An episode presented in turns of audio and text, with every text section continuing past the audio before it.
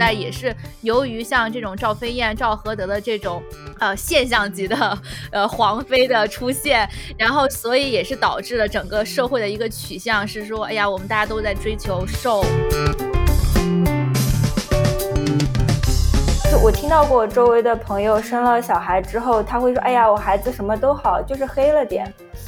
所以，所以呢？黑了点是他是不健康了吗？还是不聪明了吗？我们追求所谓的美的一个重要标准，就是希望保持青春。其实也是不是表现了我们大部分人或者我们人类，其实是一种对一种死亡的一种焦虑。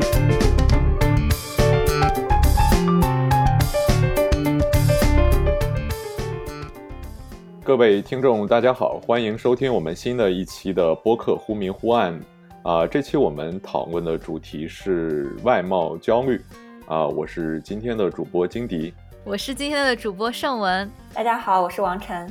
讨论起今天的话题啊，其实这个刚开始呢，我先抛砖引玉一下，或者说自曝家丑一下。那个，我最近刚刚去打了一个肉毒素，为什么要？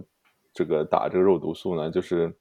就是我这个其实很长时间哈，就是有人就是一直在啊说我就是头上有这个川字纹，嗯，这个事情我听完之后并没有太多的这个这个感受，可是随着这个时间的发展啊，尤其最近医美行业就是真的是宣传是铺天盖地的，然后我周围有无数的朋友，然后。啊，投入到这个医美行业，尤其这个在多伦多这面这种微整形的行业，注射美容特别特别火爆。我不知道我是主动或被动的去接受了这些信息之后，我越来越开始关注川字眉，好像确实是挺影响自己的外貌的。所以就大概呃一个多月前吧，然后我就去去打了一个肉毒素。这过了一个月之后呢，效果呢，我个人 感觉其实并不是特别好，因为这个肉毒素它只是缓解这个这个肌肉的紧张，就是像我这个川字眉已经形成了就十年了以上时间，其实啊它并不能缓解，然后啊只是能让它不会变得更严重。然后后来去复诊的时候，这个我觉得真的是这个医美行业是个坑啊！你打完一个肉毒素，然后我像我好像。他给我注册了大概六十多个这个单位，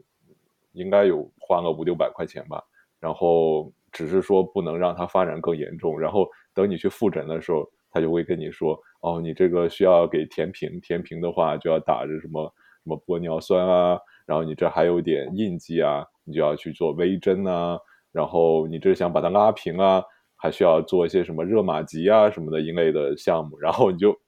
就这真的就像你，这是个大坑，你就是进了一个小坑之后，马上之后会有各种各样的陷阱，然后等着你。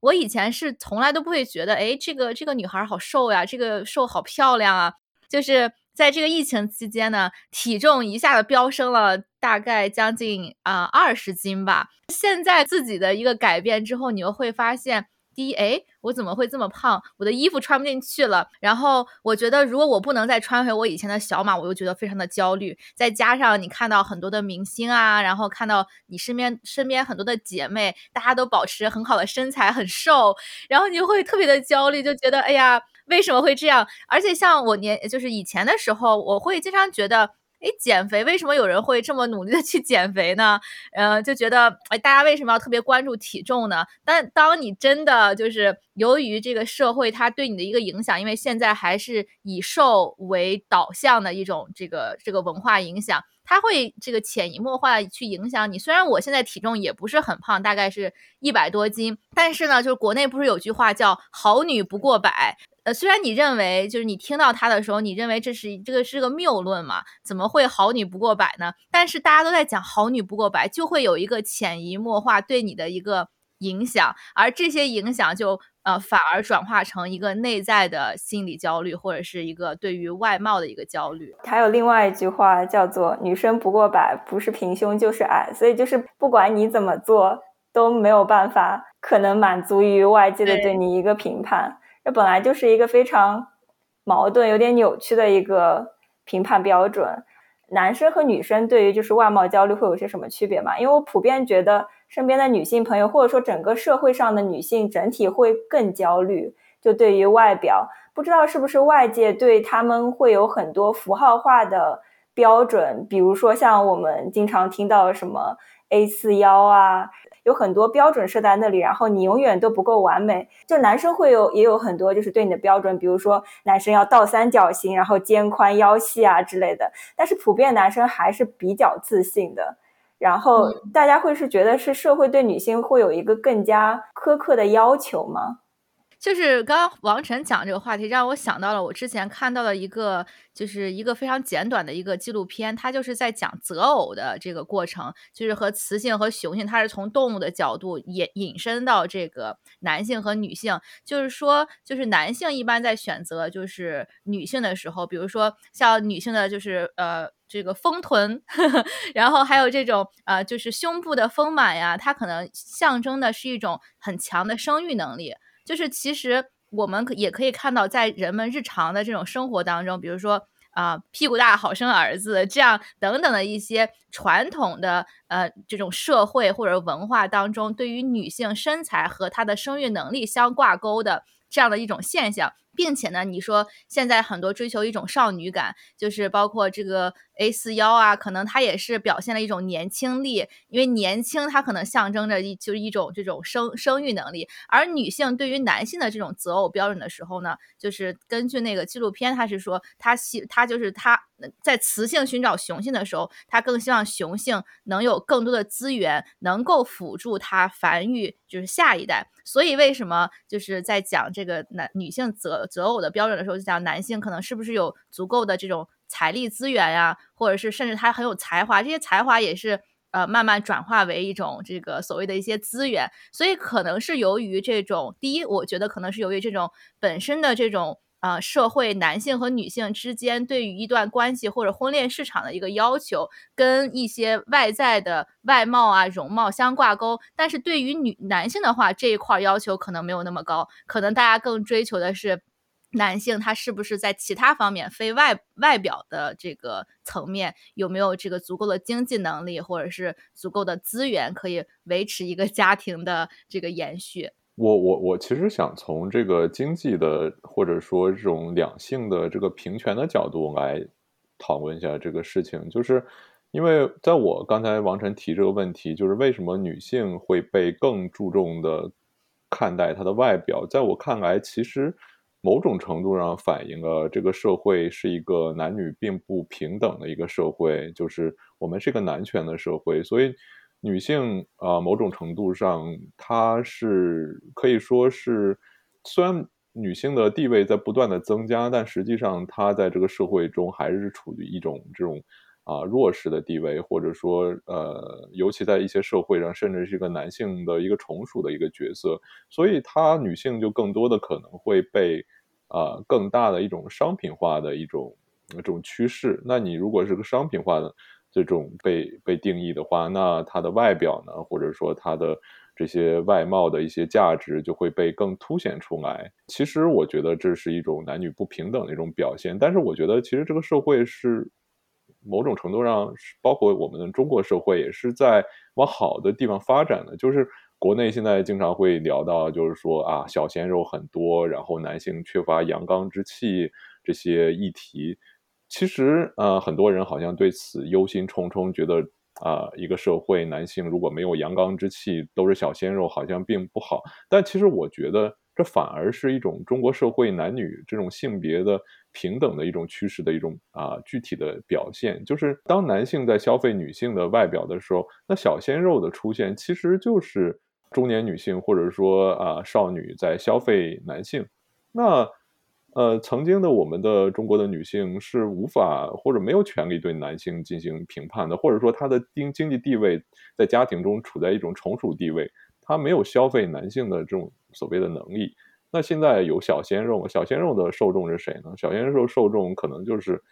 啊妈妈粉，对啊，妈妈粉，说明妈妈粉他们有钱了，他们可以消费男色。我我不知道你们之前有没有在嗯。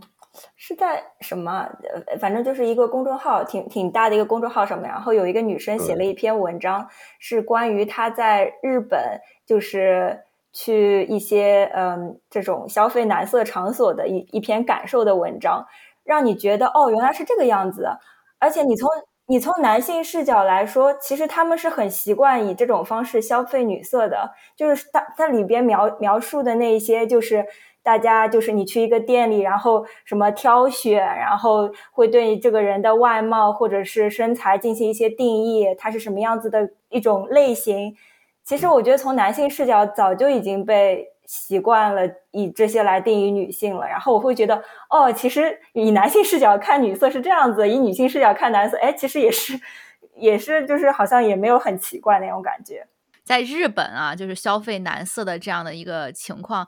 我就在想，其实日本它并不是一个呃非常平权的社会，是非常以男性为主的这样的一个社会。但是在日本这样的一个社会呃制度之下，或者是文化呃体制之下，它竟然出现了这种消费男性，对吧？女性消费男性的这样的一个生产的就是这样的一个产业现象。我觉得，当然，呃，不能说这个由于呃妈妈粉也好呀，或者是这种小鲜肉啊这样的现象的产生，就能说明或者是能够体现出女性的地位增强。我觉得可能这些现象的产生，还是背后有一些就是在资本主义社会、资本主义这种消费主义的这种社会前提下的一个滋生的一些行业。但是，我就觉得可能如果是跟这个男男女平权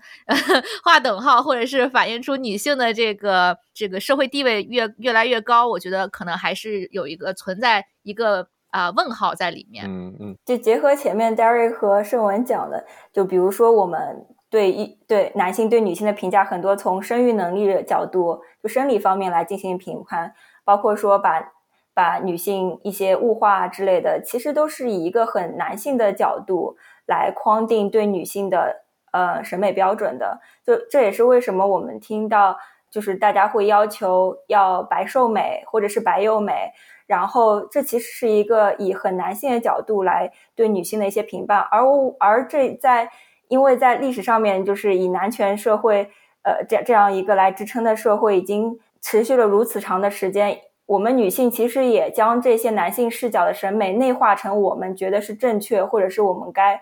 呃，顺应的一种审美潮流，我们会甚至是归顺自己来顺应这些潮流，而被社会或者是被更多人接受。关于瘦这件事情，这个因为我之前看那个吐槽大会嘛，之前呃大张伟说过一句话，他有点反讽现在的一个审美趋势。他又在讲，因为我们现在很多的这种审美杂志，尤其是这种时尚杂志，都是女性都是很很纤瘦啊，很美，然后衣服穿的很鲜亮。但是他当时就说了一句话，说，呃，就是这些杂志呢，一直说女生要瘦，但是办杂志和设计女装的那些男的，就根本就不喜欢女的呀。所以他就是 对这样的一个 这种社会现象产生了一些。呃，质疑就是，所以说他的意思也就讲，有的时候我们这种所谓的主流审美，可能真的是被少数的一些人、少数的一些群体去掌控。就是我，我其实就是想从这个历史和文化上这个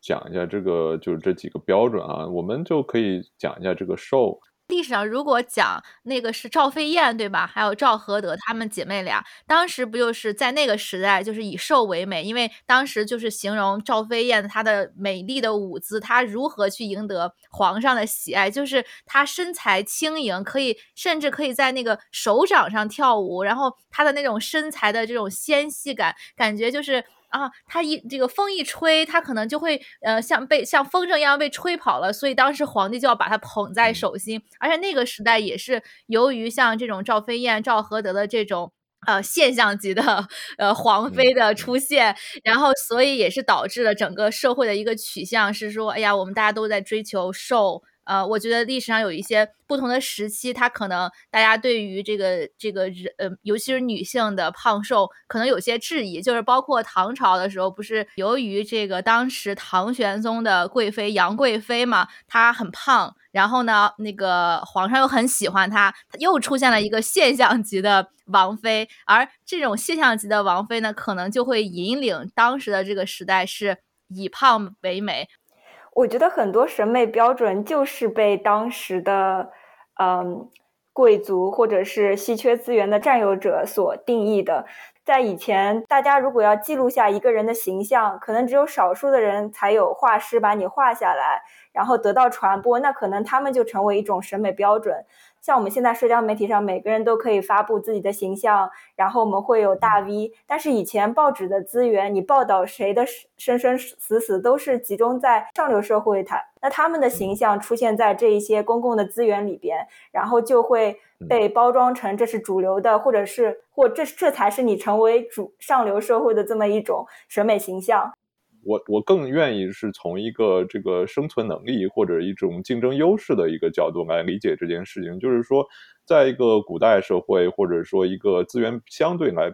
匮乏的一个时代的话，就是当一个女性比较胖或者说比较丰韵的时候，其实代表了她是对经济资源有一个比较大的一个占有的能力。那如果这样的话，她的后代的生存的能力是比较高的，所以在那个时代，人是。嗯，以胖为美的其实是增加自己的后代的这种延续或者繁衍的能力的，啊，但是为什么这尤其这一百年或者也就是这近四五十年，我们对审美的趋势其实发生一个，我个人觉得是一个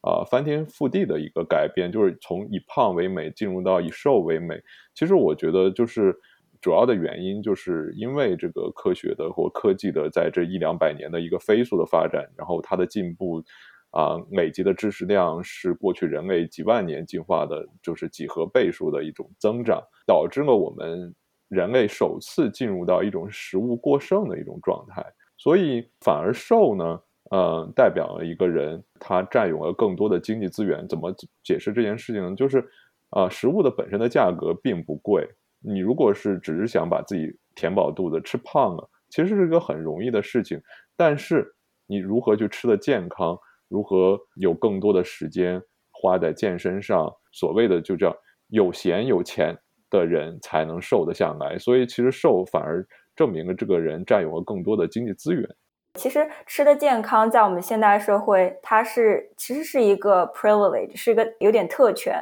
因为在很多，因为之前我们做的做过一个新闻报道，然后就是关于呃，在社会上有一个名称叫做呃食物沙漠，或者是健康食物沙漠，就是有一些地区，你呃画一个圈，在这个方圆多少公里以内，其实它是没有健康食物的渠道的，它他们他们周围更。多的是什么呢？可能是麦当劳、肯德基这种遍布非常多的快餐，经济又实惠，然后你又不用烧饭。但是这在这些人群里边，就会导致他们的肥胖率还有三高比例非常非常高。其实也是代表他们一起一种，这是一种贫穷的外化，就是他们没有渠道可以吃到健康的食物，然后他们的工作可能也没有办法让他们保持一个非常健康的生活状态。可能需要兼顾孩子，然后可能他要打好几份工，所以有时候在这个社会里边，你要吃的健康，有时间运动，其实是一个非常大的奢侈品。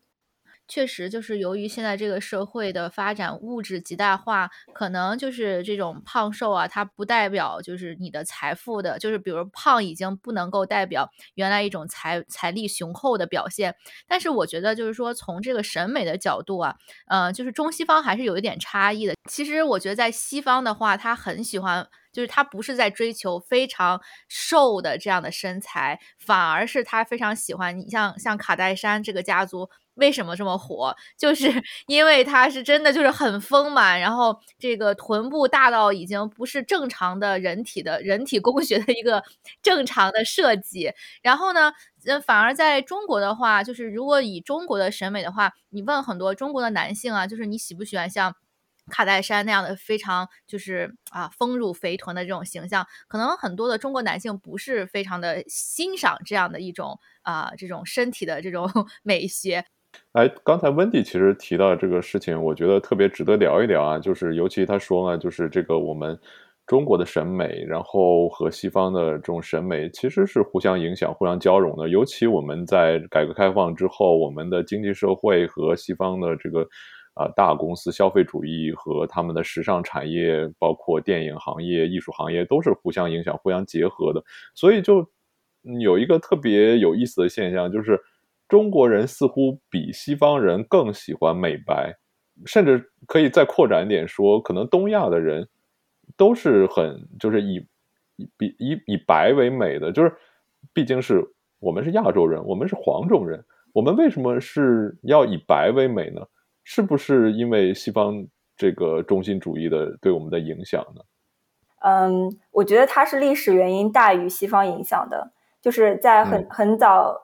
以前，就是可能西方对我们还没有很大的影响的时候，其实我们就已经以肤色来区分人的阶级地位了，因为我们知道，就是你可能需要去做农活，然后呢，那就那可能就是可能就会你会晒黑啊，然后会干瘦啊，或你家里如果条件好，你就有能力呃可以在家里呃生活，对吧？你的皮肤肯定就会变白。而且这不仅是在东亚非常盛行，呃，之前我去那个斯里兰卡旅游的时候，就看见他们会有那种大幅的广告，然后推崇这个产品，呃，就是用了之后，你的皮肤就会呃稍微变成浅棕色啊什么的。因为我们中国是比较种族单一化的一个社会嘛，在一些移民国家，然后大家的肤色其实千差万别。就会这就会形成一种从肤色来判断的你的种族优劣或者是社会地位。就比如说像肤非洲，其实它也有一些对于更浅肤色的一些追求。那是因为在那个他们呃殖民时期，呃就是那些殖民者他们会根据你的肤色来给你赐予不一样的权利。如果你肤色比较浅的话，他就会认为你比较你是比较接近白人的人，你就可以在室内干一些。呃，比如说，呃呃，就是接待啊，或者是呃服饰的工作。但是如果你肤色就真的很深，你就会去农农田里边的干活。所以说，很多呃被奴役的人，他们也会呃不是被奴役，被殖民者，他们也会希望能够接近于呃能够呃享受更好的权利啊什么的。因此，他们会对自己的孩子，或者是对自己使用一些不是很健康的。手段来进行美白，包括我们现在还经常听到的一些汞添加剂啊，或者是是一些什么呃有毒有害物质硫磺啊什么的，他们会想抹在自己或者自己的孩子身上，期望他们能够变白，期望他们可以在下一代可以去做在室内服饰，而不是在农田里干活的人。在美国，其实也。有很深根深蒂固这样的影响，在奴隶制的时期，有一些臭名昭著的以肤色为呃为基准的一些测试，比如说有一个测试叫做 Brown Paper Bag Test，他们会拿一个呃棕色的蛇皮袋，呃一个那个呃牛皮袋来测试你的皮肤颜色。如果你的颜你的肤色是深于这个颜色的话，你可能就不会呃邀请进入一些兄弟姐妹会。教会，然后甚至是一些夜店，他们的门会漆成一种棕色。如果你的肤色是深于这个门的颜色，你就不能进入这个夜店。可能现在很多人并没有意识到，历史上在这个零零年到五零年时期，他们有用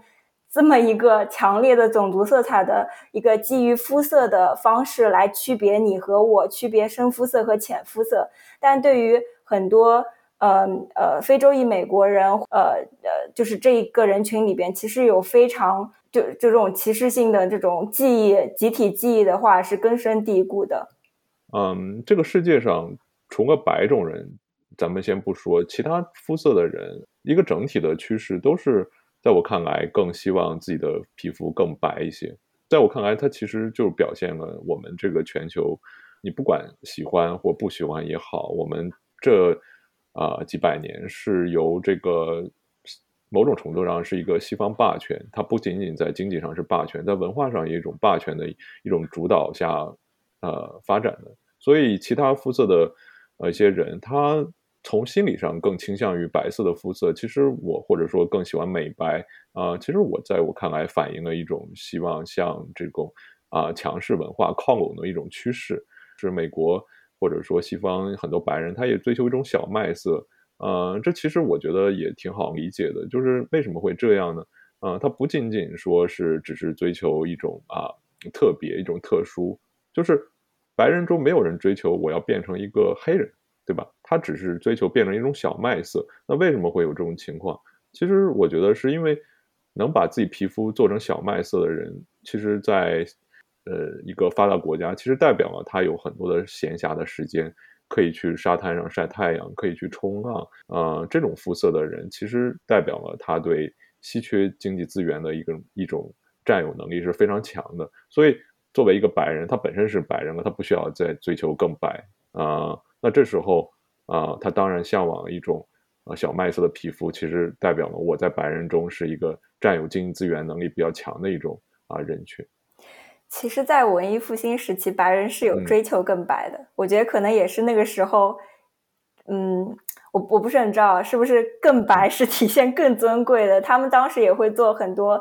很奇怪的审美标准，比如说他们想有。高额头，你就会看到当时的画作里边很多女性，她会把头发就是拔到到那个颅顶这边，然后就会就那那是他们的一个审美标准。包括白皮肤，呃，他们除了用一些什么粉末，包括我前面提到包带汞的、带砷的一些粉末，他们甚至会用那个水蛭，就是那个虫。就放在耳朵上吸血，它会让你，比如说参加一个晚宴之前，你的皮肤会变得苍白，然后更对更符合呃更符合那个标准。然后有一些文章说，其实这是更健康的，就相比于他涂那些含汞含砷的那个美白产品，是一个比较健康的那个让你变白的方式。我觉得是因为在文艺复兴时期，那个那个时代主要还是一个农业社会，也就是说绝大多数的人。那你如果从事农业活动的话，肯定是皮肤比较相对来说晒得比较黝黑的，即使你是个白人或者比较粗糙的。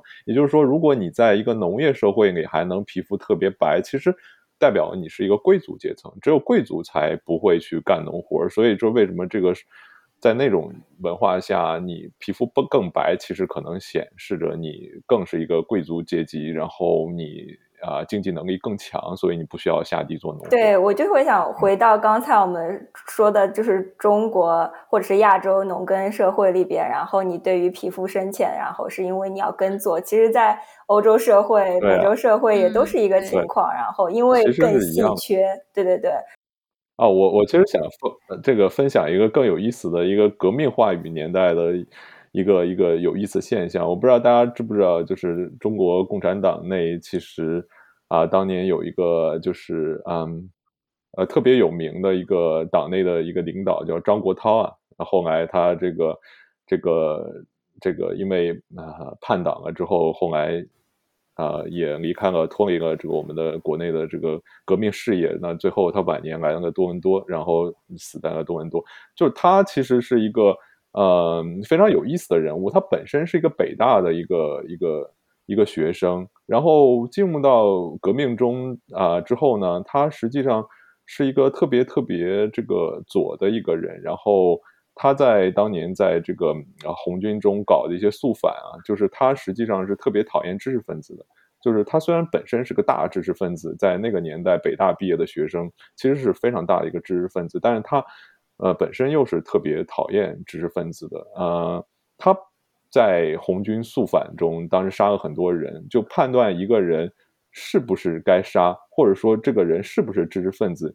对他来说一个很简单的一个判断标准就是两个标准，第一就是啊，一个人戴不戴眼镜，戴眼镜就是知识分子就该杀掉；第二个就小腿肚子白不白，小腿肚子白就是知识分子。因为小腿肚子白不下地干农活，那肯定是知识分子，也该杀掉。所以就是，呃，我觉得很有意思的一点就是，就是通过肤色啊，就是在我们绝大多数的一个社会中，就是呃，我们都是以这个以以瘦为美的，或者说以白为美的，因为白代表了你这个是呃更精英阶级的。但是在我们中国的这个共产革命的这种历史中，当他倡导的一种以这种工农啊为高尚的一种话语体系的时候，反而是知识分子，或者说你皮肤比较浅，这才是应该被杀掉的一种标准。呃，我觉得这个文化与这种在革命话语体系中的一种文化与肤色的关系，反而是挺有意思的一种现象。对。我有一个想法，就是说，其实人类啊，对于美的追求是无穷无尽的。我们也不是说不鼓励大家去追求美，因为追求美是天性，对吧？我们总是喜欢这个美丽的东西。但是，我觉得在这个追求美的过程当中，危险的地方就是在于，很多时候把一些美的一些象征，把它具象化，并且这些具象的东西。跟社会的地位，对吧？跟这个人的社会属性，包括跟这个人的职业、跟这个人的智商，包括跟这个人的阶级相对等起来，这是很危险的。就像刚刚 Derek 讲的，就是在革命的时期，就是他怎么样去判断他是知识分子。就是我就拿我自己举个例子吧，我不能说是个知识分子吧，就是但是呢，我真的是天生这个基因眼睛好，就是我真的是怎么。怎么看书，眼睛都不会近视，又凡尔赛了。但是就是这个，这个确实就是，嗯，你说没有没有，我就说你眼睛好，你戴眼镜，你可以不戴眼镜逃过这一劫，那就看你小腿肚子白不白。对，关键是我还是天生白。啊，那你完蛋了，那你就被你就被要归到这个。所以我我，对我的意思就真的就是，嗯，就是可能就是也是，我觉得有些你的这个，我想说的是什么呢？就是说。我们真的就是很多的身体特征啊，确实是受基因影响的。危险的地方就是在于这个社会总是把一些外貌特征跟我们刚刚谈到的这些阶级等等的问题相挂钩。我觉得这样是就是这样的一种审美趋势，是对这个社会的发展或者是对人类的这种心理健康是不利的。对，我觉得，我觉得我们还有就是。嗯，我们就要意识到很多审美标准它到底是哪里来的，然后你再想一想，我是不是要接受这成为我的审美标准的一部分？很多时候我们根本意识不到自己对于审美的一些潜，就是潜意识的一些一些标准吧。有一些标准是从上一辈或者是周围媒体对于我们的影响。就我听到过周围的朋友生了小孩之后，他会说：“哎呀，我孩子什么都好，就是黑了点。”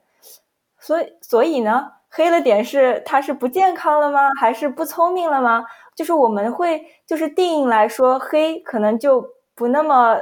符合我的审美，或者是符合这个社会的审美，就是孩子在他比较小的时候，就甚至会被家长和别的孩子进行比较。哎呀，你看谁谁谁，然后穿裙子什么什么颜色搭配都很好看。然后孩子他当时对于皮肤黑或白或者审美是没有太多的概念的，很多概念就是从社会一代代传下来。就比如说我们现在将白和社会地位、经济地位的联系可能没有那么紧密了。但是从我们的上一辈就是告诉我们，白或者瘦，或者是屁股什么形状，或者是呃脸什么形状，是是更加好、更加符合社会审美的。对，我觉得刚刚就想加一个一小点，就是刚刚王晨说，如果我们的朋友说，哎呀，我的孩子就是黑了点儿，如果我就会说，嗯，真像你，所以就真的真的就是这个问题，就是我甚至听到过有的。别人，比如说别人家的阿姨说：“哎呀，你皮肤那么白，你孩子怎么这么黑呀？”就是你孩子就会觉得，哦，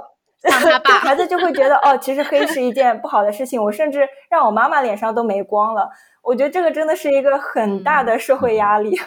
哎，真的，王晨说的这一点让我特别深有感触，就是因为我爸爸妈妈呀都是双眼皮，都是大眼睛，然后我呢一直是单眼皮。所以每次我跟我爸爸妈妈出去的时候，这个很多的这个我爸妈的朋友第一次见到我，都说都会说，一般的，呃，就是你见到朋友啊，你见到父母的朋友都会说，哎呀，你的孩子长得真像你啊，怎么怎么样，就表扬一下嘛，客套一下。但是我爸妈带我出去的时候，就是别人会啊啊，这你女儿啊啊，长得很秀气，都会都会用这样的这种描述来描述我。这个之后呢，我也是就是做了双眼皮手术嘛，然后当然也不是说为了更像我父母，但是我做完之后呢，我会觉得，哎呀，你看我们像像一家人，我就觉得越来越像妈妈，越来越像爸爸。其实确实有的时候，那个你可能认为有一些这些社会啊，或者是外界人对你的评价，可能不你自己觉得没有什么问题，但是可能时常的你会遇到这样的一些困扰的时候，可能就会呃改变一下你的行为。刚才我们谈了很多这个外貌的这个文化的影响，或者说被消费主义影响这些议题。就是说，呃，我们似乎我们的很多决定其实并不是来自我们自己所谓的内在的选择，而是我们被很多外在的一种文化的风向、一种社会的因素，甚至是被一些资本主义的消费观念所引领的。那我想接着问一下，就是说，在这种影响下，那外貌的一种呃形象到底如果站在一个公益角度上讲，到底对我们有没有益处，或者说我们是应该彻底抛弃啊这些对我们的影响，做一个独立自主、自由的人呢？还是说，其实呃这些影响确实影响了我们的一些人生的发展，或者一种一种形象啊，会对你的事业、对你的人生或者对你的婚姻有一些啊不一样的影响？到底应该采取一个什么样的策略来应对这件事情呢？我觉得人们追求美是没有错的，然后呢，主要的问题是在于追求美的度，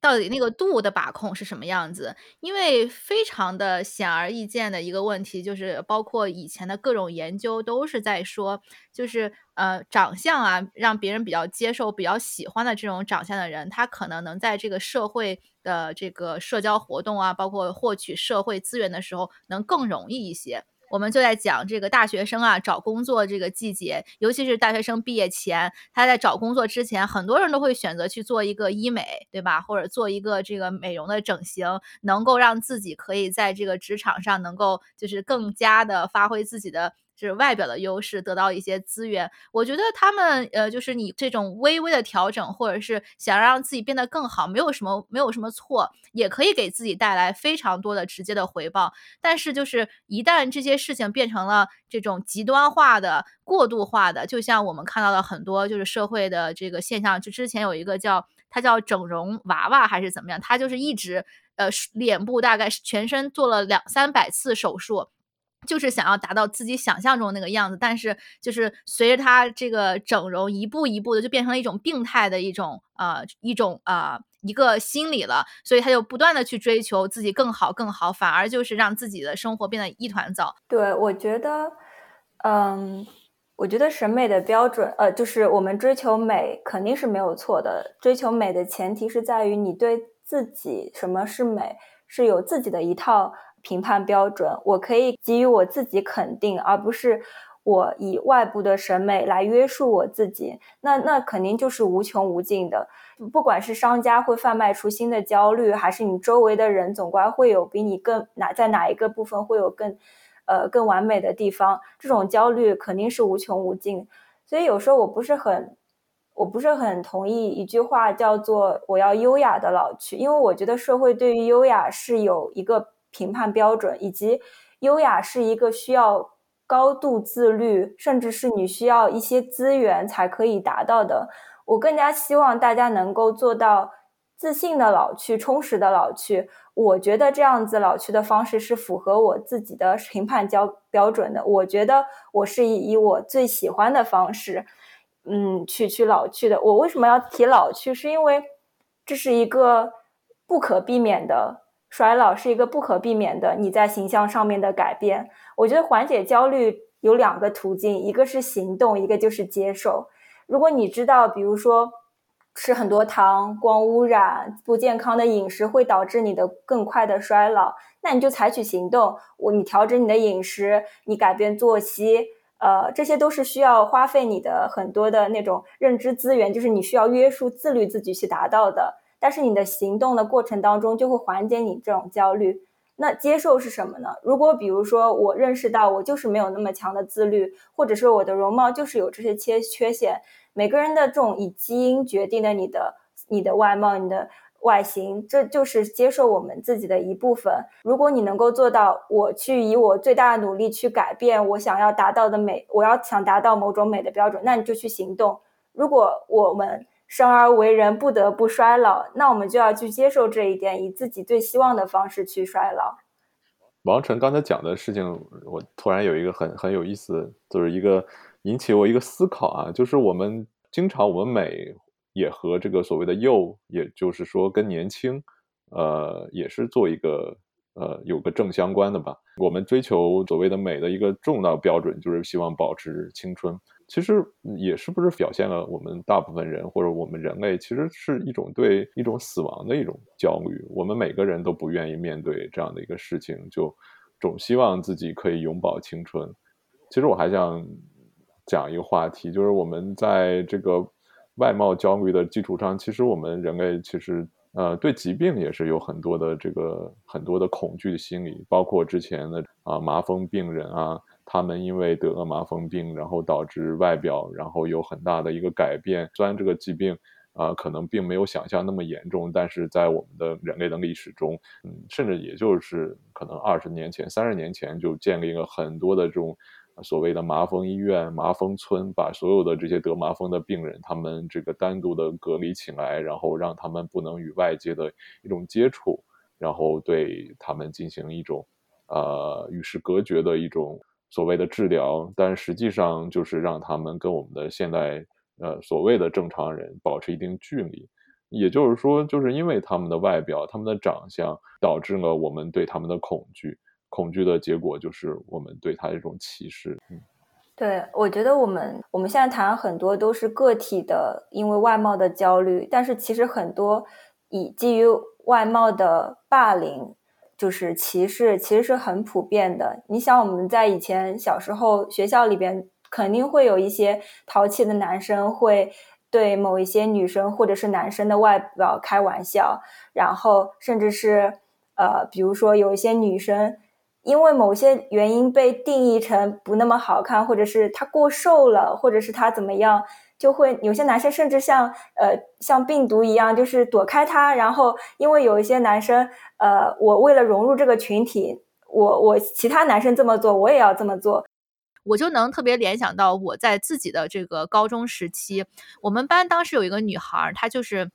非常的胖，然后呢，也是就是呃高高壮壮的，然后就班里的男生啊，就是会经常的开他的玩笑，然后就会当时虽然我也没有说到霸凌的程度，但是嗯。就是我现在想起来，因为自己当时，呃，虽然说没有说主动的说这个女孩怎么怎么样，但是自己肯定当男生开她玩笑的时候，自己也会笑啊。我觉得当时，我现在回想下下来，自己也是当时的这场外貌霸凌当中的帮凶。但是，就是你作为一个呃小孩子，你其实是有的时候是没有意识的一种呃一种对于外貌的评判。但是呢，这种对于外貌的评判确实也是受到这种社会的影响，因为你认为这个女生。生胖胖的、壮壮的，就不是女生，或者是就不应该是一个女生的样子。而呃，有一些有一些人的这种外貌特征，又是区别于大众的一个平均水平，那他就可能更容易受到这种歧视或者是霸凌。对，就前面那个社文提到，小孩他其实是没有一个非常强的评判标准，有时候他只是为了合群。呃，这让我想到另外一个例子，就是之前那个呃《维多拉秘密》上面第一个白癜风模特，然后叫 Winnie Harlow，然后他小时候是大人告诉他身边的同学说：“你不要和他玩，你们也会染上病。”就是他们对于这个疾病是有一些污名化，他不是那么了解这是不是一个传染病，或者是这个病因是什么。但是大人就给小孩灌输了这么一个思想：你不能跟这个小孩玩。然后，这同时也是整个社会对于很多疾病，其实我们并不了解它，不知道它是怎么得，不知道怎么传染的。但是我们以外貌评判这个疾病，呃，肯定是不好的。我们知道很多疾病其实对人的外貌是会有严重的影响的，甚至是有一些智力问题，它也是会影响我们的外貌特征。然后你很容易就判断，哦，这个人可能和我们不一样。就我们以外貌就评判了这个人是正常还是不正常，他是他们还是我们，然后以及会把这种思想灌输给下一代，就是你不能成为他们那样，呃，成为他们的一群人。这样的思想就跟我们所有的审美标准一样，就这样子延续下去了。我觉得就是这一点，刚刚也说的特别好，让我想到了一个什么事儿呢？就是，呃，让我想到了就是一些白化病人嘛，他其实就是外貌那个皮肤非常的白，然后他们这些也是由于这个这个身体的影响他的外貌，然后我们其实有很多人就是对于白化病人的这种外貌是很有歧视的，但是，嗯，我之前也看到就是在动物界啊，就是也有白化的动物。但是那个人们却很追捧那个白化动物。之前看过一个白化的那个老虎，对吧？然后就是大家说，哎呀，千载难遇的这样的一个白色的老虎。然后我觉得真的就是人人们的这种思想啊，包括对于同族的，就是这种同种的人们的这种歧视，和对于一些新奇的这种事物的一些追寻，它其实是有一个冲突在里面的。所以我觉得就是说。呃，真的谈到这些有点伤感的话题，我觉得，呃，我们能做到理智是非常难的。我们既然每一个人都生来带有一些对于一些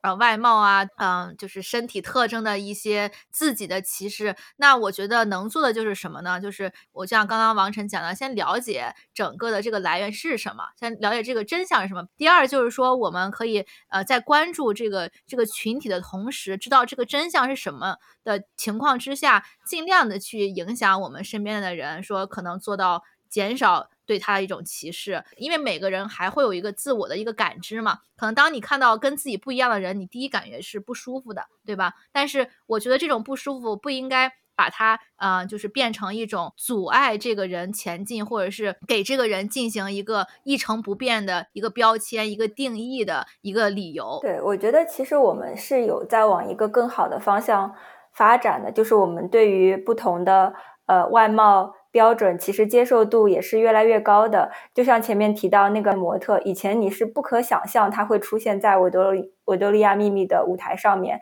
但现在他就在那边了。所以说，我觉得，嗯，比如说以媒体的角度来说，你需要做的工作就是正常化一些外貌，不只是纤细的模特是正常的，有很多我们不同的体态的模特，或者不同肤色、不同头发的。就是形象都是可以出现在媒体上面的。慢慢的，你看到哦，这样子也是一种很自信、很美的表表现，我们自然而然就会把它纳入你的呃审美标准。